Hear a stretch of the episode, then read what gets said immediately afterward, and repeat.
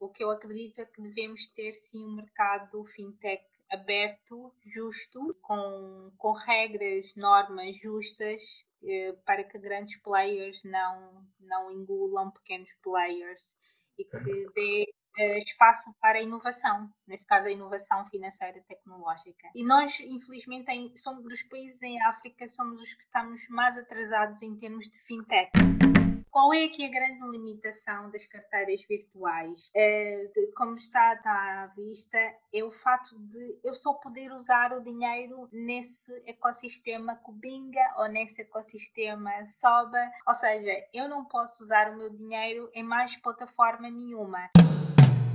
Olá, seja bem-vindo a mais um episódio do Voices and Hack Podcast. Eu sou Vicente Pax Tomás e hoje temos como convidada a Wanda Oliveira, cofundadora da Bantu Makers. Seja bem-vindo a esta segunda parte da nossa conversa, onde iremos abordar a temática sobre o mercado de fintech em Angola. A primeira parte, a Wanda fez a introdução sobre os projetos que ela está envolvida juntamente com a equipa uh, dela, onde falamos da Mais, da Salo e do Luei.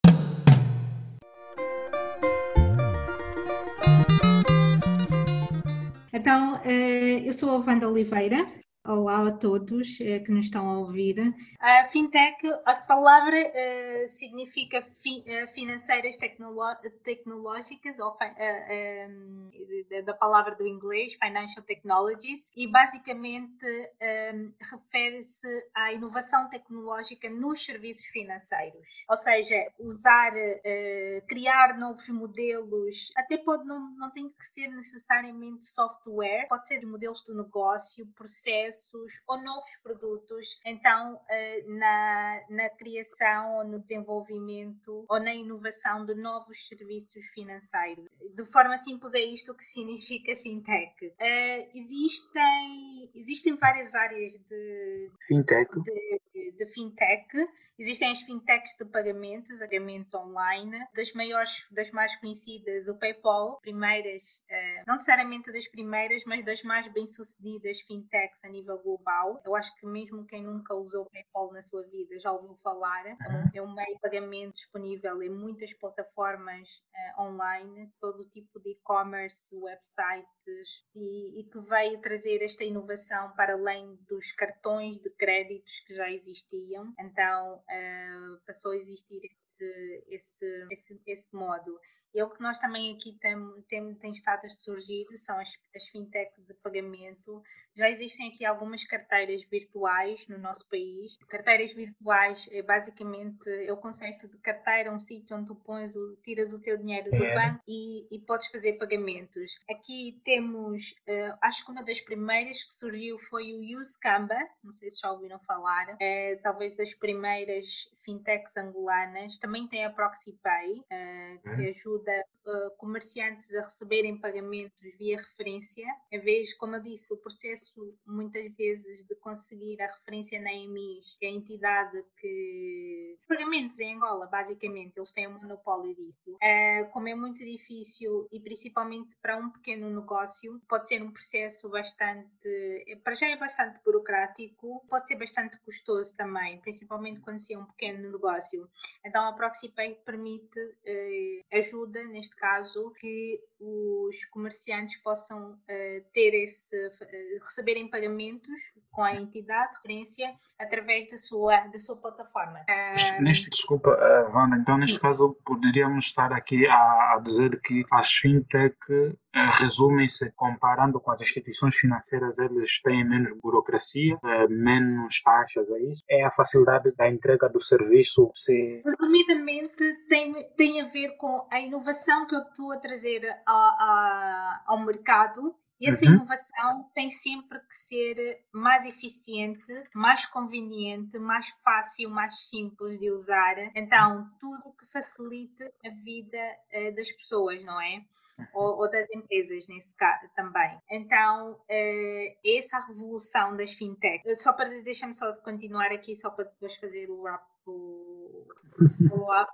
Depois uhum. tem a, as fintechs de, de, crédito ou empréstimo, que são eh, plataformas, nesse caso, de micro, muitas vezes de, de microcrédito, ou de crédito. Uh, depois tem também as, uh, as, as, as, como a DEA, que são de crowdfunding.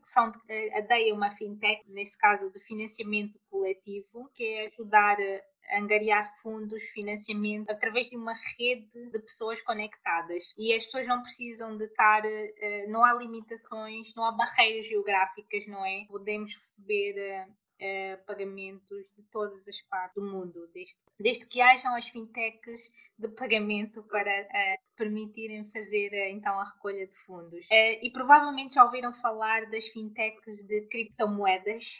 o Bitcoin é a mais famosa criptomoeda e tem surgido, acho que a febre ainda não chegou aqui no nosso país, mas em, muitos, em muitas geografias já, tem, já, já existem muitas fintechs uh, de criptomoedas, sendo o Bitcoin talvez a mais famosa delas todas. Estamos a falar de criptomoeda, que é o conceito, para quem não está familiarizado, uh, estamos a falar de um sistema que usa a tecnologia blockchain. Uh, não me peçam para explicar blockchain, ok? Uh, eu percebo, mas só peço não, não, não explicar em português então vai ser horrível. Okay. Uh, mas é uma tecnologia, uh, o objetivo é, é, é não haver é, é, é eliminar uh, o Banco Central ou os bancos centrais ser um sistema descentralizado uh, que traga mais transparência, em que uh, é mais difícil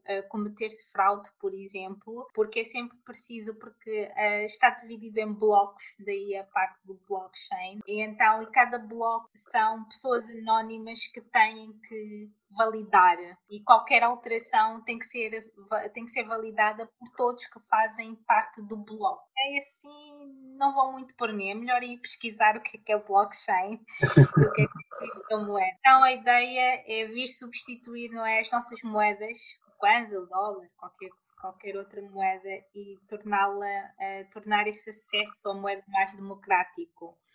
Eu acho que falei das principais dos principais um... tipos de fintechs, neste caso, definiste, né? E... e também existem de fintechs de, como é que se diz, compliance, de conformidade ou controle financeiro. Acho que fica mais para controle, compliance, né? Controle financeiro é, que basicamente, por exemplo, podem, podem auxiliar no controlo de despesas ou, sim, uh, gerir gastos financeiros, isto muito mais virado, se calhar, para as empresas, para o, para o B2B, o business to business. Yeah. Basicamente é isto. qual era a outra questão a seguir? Era quantas fintechs temos? Sim, quantas fintechs temos no país? Isso é Angola. Falar, eu vou, eu vou ser aqui um bocado. Um, porque assim, fintechs ativas, neste momento, eu creio que só temos uh, umas quatro ou cinco. Okay. E estou a falar aqui porque são todas elas carteiras virtuais, porque é o que nós temos. Nós temos o, a SobaPay, o Uscamba, temos o Aqui, temos a carteira virtual de, da Cubinga, temos a carteira virtual da Mambo, por exemplo. Talvez existam mais que eu não estou a par, mas, por exemplo, estas que eu acabei de mencionar, exceto o Aqui e o Uscamba, elas estão todas, uh, são um produto agregado a um negócio e elas surgiram para resolver esse problema que mencionei da falta de pagamentos online. É, porque com uma Cubinga, por exemplo, eu não sei se estão, eu estou a falar da Cubinga, espero que muita gente sabe, uh, esteja familiarizado. Cubinga é uma, é uma empresa, uma plataforma de, de táxi, uh, neste caso privado. Tipo, eu posso pôr o meu carro uh, na Cubinga para fazer render, ou posso eu também conduzir o meu carro e ganhar um, uns trocos fazendo de motorista. Uh, então é uma espécie do Uber, uh, para quem está familiarizado com, com esta startup, que acho que já não é startup a esta altura do campeonato. Então, uh, porque é que uma startup como a Cubinga precisa de ter uma carteira virtual? É exatamente pela dificuldade dos pagamentos online. E não só, e por, pelo custo também da operação, porque cada motorista andar com um TPA para fazer para receber pagamentos é um custo. É, se nós pensarmos, é um custo, é, há, há, vários custos associados aqui. É o custo de carregar, de gastar energia para carregar, não é? Os TPAs, o custo do papel para que saia o, o, o recibo, é, o custo da internet, que ele tem que estar conectado, não é? Neste caso ao telefone, ao smartphone. Então, e como eu disse, é difícil escalar-se o negócio quando tem tantos esses custos associados. E as taxas que o próprio banco depois cobra. Exatamente, exatamente, porque o banco cobra taxas também para isso. Uh, e é muito mais difícil, como podem imaginar, uh, fazer isto uh, só com dinheiro não é? Porque pode acontecer que não tenha. E também a questão da segurança. Uh, não só pode acontecer que uh, não haja trocos, mas também tem a questão da segurança dos motoristas andarem com determinados valores, uh, podem, podem tornar-se alvos, não é? De, de criminosos.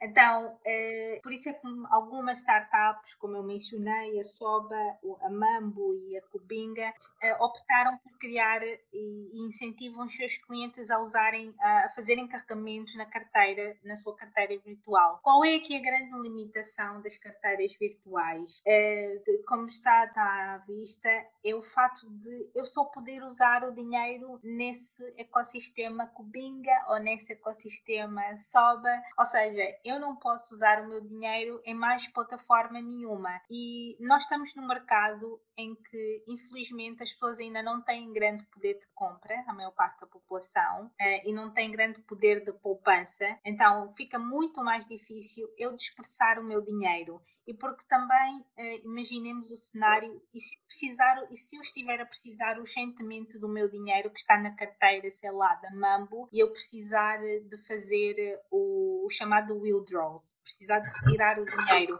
Às vezes pode ser um processo que pode demorar, se calhar dias, se calhar semanas, e muitas vezes, vamos ser honestas, as pessoas quando aderem a um serviço não leem os termos e condições. E se calhar no termos e condições lá diz que para fazer a, retirada do dinheiro da sua carteira virtual vai levar três meses e a pessoa tem urgência daquele dinheiro, não é? Uh, então existem todas estas questões de ter dinheiro dispersado em vários sítios que eu só posso usar naquele sítio. Então, isto não é uma solução efetiva do, para resolver o problema dos pagamentos.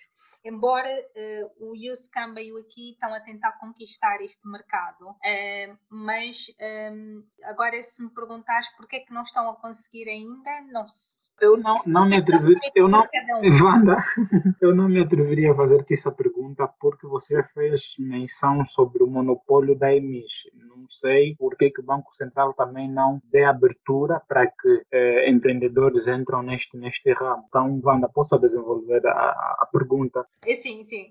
Então, é, está a haver, está a haver uh, alguns desenvolvimentos nesta parte, principalmente da legislação, uh, mas eu acredito que só nos próximos dois, três anos é que nós vamos ver que tipo de fintechs é que nós realmente uh, vamos conseguir ter aqui. Mas uh, há vários caminhos que podemos seguir aqui, na verdade, porque nós não estamos a fazer nada de completamente novo que o resto do mundo não esteja a fazer. E principalmente se olharmos para o nosso contexto em África. Eu acho que eu menciono sempre a África porque às vezes nós vamos buscar exemplos, sim, vamos buscar exemplos tão longe, quando nós temos aqui uh, mais perto e mais contextualizado, mais próximos à nossa realidade. Então, eh, eu acho que é preciso ter atenção a isto, que é termos essa noção da nossa, do nosso contexto regional, que não é tão diferente do nosso contexto aqui dentro. Às vezes, se calhar, a língua é uma barreira, porque a maior parte não fala inglês nem francês, então não tem tanto contacto com esses mercados. Mas convém ver, e nós, infelizmente, somos dos países em África, somos os que estamos mais atrasados em termos de fintech, para quem não está a par disso, porque uh, principalmente os países de hum, língua inglesa, sim, de, de, de, língua inglesa já têm um ecossistema fintech uh, um bocadinho mais desenvolvido, com já um mercado que já, já é competitivo, mas há aqui duas abordagens. Há mercados, como por exemplo da Nigéria, que não aderiram tanto ao mobile money. Se calhar muita gente aqui já ouviu falar do M-Pesa no Quênia, o mobile money. Mas, por exemplo, exemplo, mobile money ou, ou versões de M-Pesa não vingaram na Nigéria. Eu estou a dar o exemplo da Nigéria porque é um grande, é o maior mercado em África, é o país mais populoso, mas lá há uma grande concorrência, por exemplo, com carteiras virtuais. Existem N carteiras, serviços de eh, fintech de carteiras virtuais, pagamentos. Mas isso é a abordagem que também tem a ver com o próprio legislador. Nós aqui, pela legislação que, que está, que está a ser, eh, sim, que já foi, já teve em consulta pública, já fechou, eh, na minha leitura vejo que estão a dar uma grande abertura ao mobile money. Isto porquê? Porque uh, nós, infelizmente, só temos uh, na prática mesmo duas, um, ehm, duas redes móveis a Unitel, a Movicel, sendo que é claro que a Unitel é que tem a maior parte da cota de mercado. Então, a partir do momento, e sei que a Unitel está a preparar a sua versão do Mobile Money, ou a sua versão M-Pesa, então podemos já traçar o cenário que se a Unitel consegue entrar no mercado antes de qualquer outra startup, também está neste novo, na nova, já engloba na nova legislação, é, é óbvio que a Unitel tem muito mais força e mais poder para engolir qualquer outra startup fintech tenta entrar. Eles já têm os números, não é? Eles já têm os clientes, é só transformarem, conseguirem que esses clientes. Uh, o que não há de ser muito difícil, não é? Então, uh, este para mim é o perigo da abordagem que nós como país eh, que o BNA decidiu seguir, este, para mim este é o perigo eh, que se calhar pode travar a, a inovação tecnológica fintech em Angola. Depois vamos voltar novamente naquela questão de monopólio. Exatamente. Na minha perspectiva isso não é uma boa coisa. E existem outros países que, pronto, como o Quênia, que o M-Pesa tem mais poder, porque quem não sabe, o M-Pesa tem muito mais poder do que todos os bancos juntos do Quênia. Então, novamente, para mim esse perigo, não é? A Unitel passa a ser não só a maior operadora móvel, eh, que já é, como também passará a ser a maior uh, operadora fintech e com certeza vai pôr muitos, não é? Como qualquer, qualquer entidade que tenha monopólio, não vai, vai pôr entraves a entrada de novos players, novos jogadores. Eh, eu acho que por isso é que eu digo nos próximos dois, três anos, porque agora estamos todos numa corrida e o BNA lançou esse laboratório, o LISPA, também uh, é a segunda turma. Então, quando falava em fintechs ativas, na primeira turma, uh, se eu não me engano, eram 10, 10, 10 startups, 10 fintechs. Eu não sei quantas delas estão ativas, eu não sei quantas delas realmente estão ativas no mercado, ativas no sentido, têm clientes, geram receita, não vou dizer geram lucro ainda, mas que geram pelo menos receita. Não sei quantas, não sei, não sei infelizmente não há partilha de informação para, para nós termos também uma melhor, uma melhor imagem do, do ecossistema, uh, mas infelizmente ainda não há grande partilha de, de dados, que é bastante importante. Nós temos que partilhar mais dados sobre, sobre isso. Vamos ver nesta turma, nessa turma, quanto a nós, Luís, não depender de nós, nós, nós queremos estar no mercado o mais rapidamente possível, exatamente porque sabemos que estamos a correr contra o tempo, estamos a correr contra grandes players que têm, têm infelizmente mais recursos do que nós. Como estavas a, a explicar, mencionaste a Nigéria e o Quênia, que são os papões em África. Também não te esqueças de que a África do Sul está bem longe. Ah, desculpa, a África do Sul também tem uma taxa de bancarização maior que nós. Okay. O mercado deles muito mais maduro do que o nosso. É, ou seja, o sistema financeiro deles está muito mais maduro do que o nosso. Então, eu nem sequer nos comparo à África do Sul. Estão mesmo, quase ao mesmo nível, não é? Se não para dizer ao mesmo nível que uh, um país europeu, por exemplo. Uh, então, eu gosto de comparar com outros países. Podíamos estar na mesma corrida, mas ainda assim conseguimos ficar para trás. ok.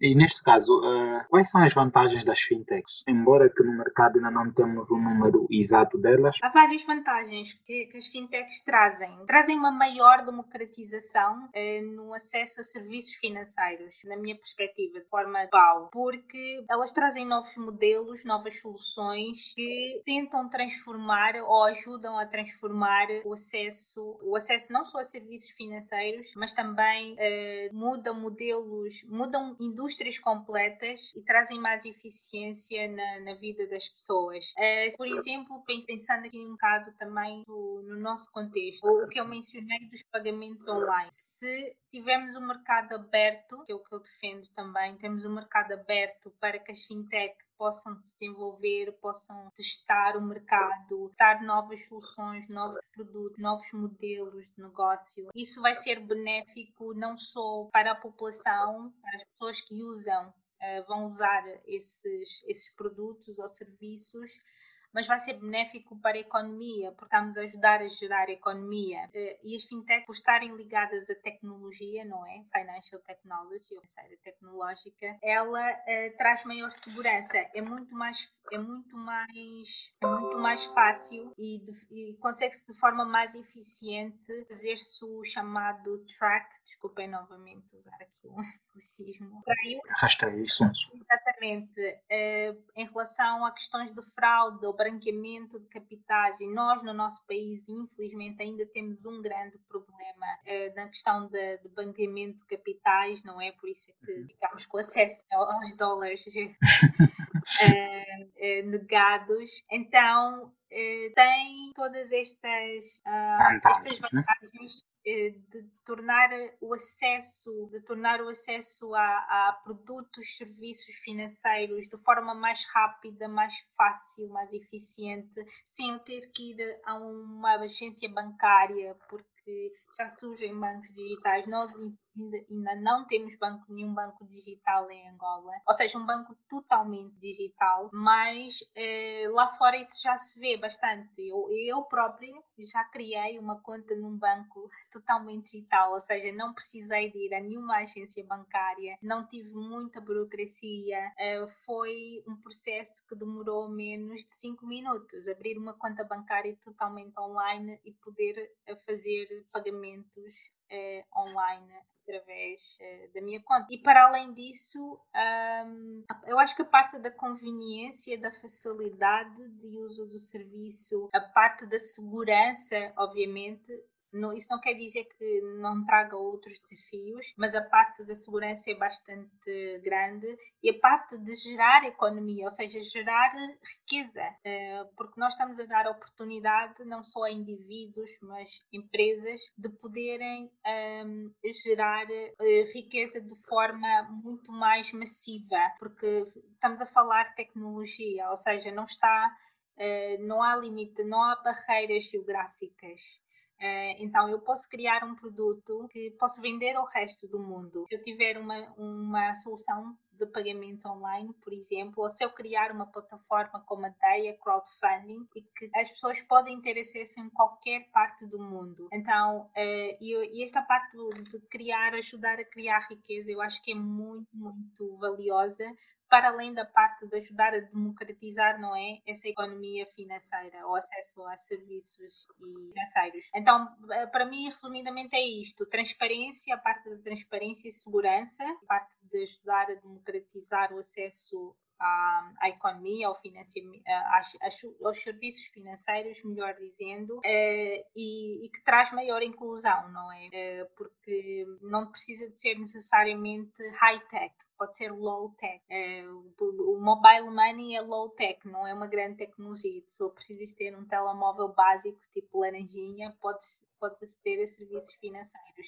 Então, e no final de tudo isto ajuda a, a, a, a reduzir a, a desigualdade eh, que existe é, em termos de, de, Bancarização, podemos dizer assim? Bancarização, porque é muito mais que bancarização, em termos mesmo de acesso a serviços e produtos financeiros. Ah, e no nosso contexto esqueci-me de uma coisa que eu acho que é muito importante, que é ajuda a, info, a, a melhor dizer, não a informar, ajuda, ajuda a formalizar a economia informal. Não que a economia informal não seja economia. E nós estamos num continente e num país onde a economia informal dá uma, o seu maior contributo, não é? Uhum. A maior parte da economia é está no setor informal. Então, se, por exemplo, e só por aqui o exemplo, como é que isto ajuda a formalizar a economia informal, Sim. mesmo que uma zungueira não esteja registada na AGT não paga imposto de forma direta, se ela tiver acesso a por exemplo, há uma modalidade para receber pagamentos online, este, este, este fluxo de dinheiro está sujeito a imposto, não é? Porque quem oferece a plataforma, o serviço fintech ou produto fintech, no final do dia tem que ser uma empresa registrada e paga impostos. Então, e pode ser através dessa plataforma que vai se recolher os, os devidos impostos. Uh, e não só, e conseguimos ter uma melhor percepção de quanto circula na economia uh, informal, não só de forma, de forma, estou a falar, termos uma ideia propícia de quanto circula na economia informal. Se perguntares uh, circula, por exemplo, nos táxis, nos candongueiros, quanto é que uh, circula só nessa economia do, dos táxis coletivos. as pessoas têm, podem ter uma noção, mas nós não sabemos porque o dinheiro é feito em cash e não dá para ter essa, esse, não dá para fazer esse rastreio, ter esse registro. Um, e também não dá para fazer essa recolha de impostos, não é? Uh, ou essa formalização que é através de, disso. Então tem imensas vantagens uh, e são mais as, mais as vantagens do que as desvantagens. O que eu acredito é que devemos ter sim um mercado fintech aberto, justo, com, com regras, normas justas para que grandes players não, não engulam pequenos players e que dê eh, espaço para a inovação, nesse caso a inovação financeira e tecnológica. Muito obrigado, Wanda. Já estamos mesmo nos últimos minutos da nossa conversa. Outra questão, o, o, o Equanza do Banco Bay pode ser considerado fintech e aquela solução que o Beni tem por aí? Sim, o Beni, sim, sim. Olha, isso é um, um, bom tema, é pena que não, não temos mais tempo para falar, uhum. é, mas eu deixo aqui uma, uma pergunta provocatória para pensarem. Por que, que o BAI tem, o, Equanza, o BNI tem com o BNX, tem o Atlântico, acho que é o Atlantic Pay. Agora a pergunta, pelo menos tens três bancos que têm esse tipo de solução e que têm como também uh, mercado-alvo um, as pessoas no mercado informal. Informal. Sim, agora a minha questão provocadora aqui é por que nenhuma destas soluções está a vingar no mercado? Cursos, ou seja, têm dinheiro para criarem uma solução, não é? Como uhum. fizeram. Têm cursos para fazer marketing, mas por que as pessoas não estão a aderir o suficiente a estes produtos? Por que não tens todo, por exemplo, um mercado do 30 ou do Catiton a usarem o Equanza? Por que não vês umas as jungueiras quase todas, os vendedores ambulantes a usarem o Equasa. Eles é. não têm esse telefone, mas pelo menos vais encontrar que uma boa parte deles tem pelo menos um telefone básico estas soluções está a vingar no mercado? Eu tenho uma resposta, mas não vou dar agora porque. Wanda, Wanda, desculpa. Mas eu deixo-vos isso para pensarem e a resposta é tão óbvia, tão óbvia, tão simples. Uhum. E às vezes nós, é o que eu digo, nós complicamos. Eh, vamos buscar eh, soluções lá fora, muito longe, muito distante da nossa realidade. E deixo aqui sempre o apelo para quem está a ouvir e quer quer empreender e resolver problemas locais, contextualizem-se. Uh, aceitarias novamente eu a fazer esse convite para a segunda edição desse mesmo episódio? Sim, sim. Daqui a dois, três meses estarei, estarei, podemos voltar a essa conversa. Muito obrigado mesmo por disponibilizar o seu tempo. Uh... Tá, obrigada eu pelo convite. Tá, obrigada. Boa continuação para vocês. Muito obrigada pelo convite novamente. Uh, espero ter sido clara e útil. Foi muito. Ok, tá bom. Então, obrigada, uh, Vicente. De nada. Nós tá, é quem agradecemos a si. Caras do sonho, do Cucalaquiaco ao Quinganga Mafacalá e do Bundila até ao Kimbumba. Para mais informações, ligue 928 49 87 24 ou 925 93 75 54 ou escreva por e-mail garasdossoio.gmail.com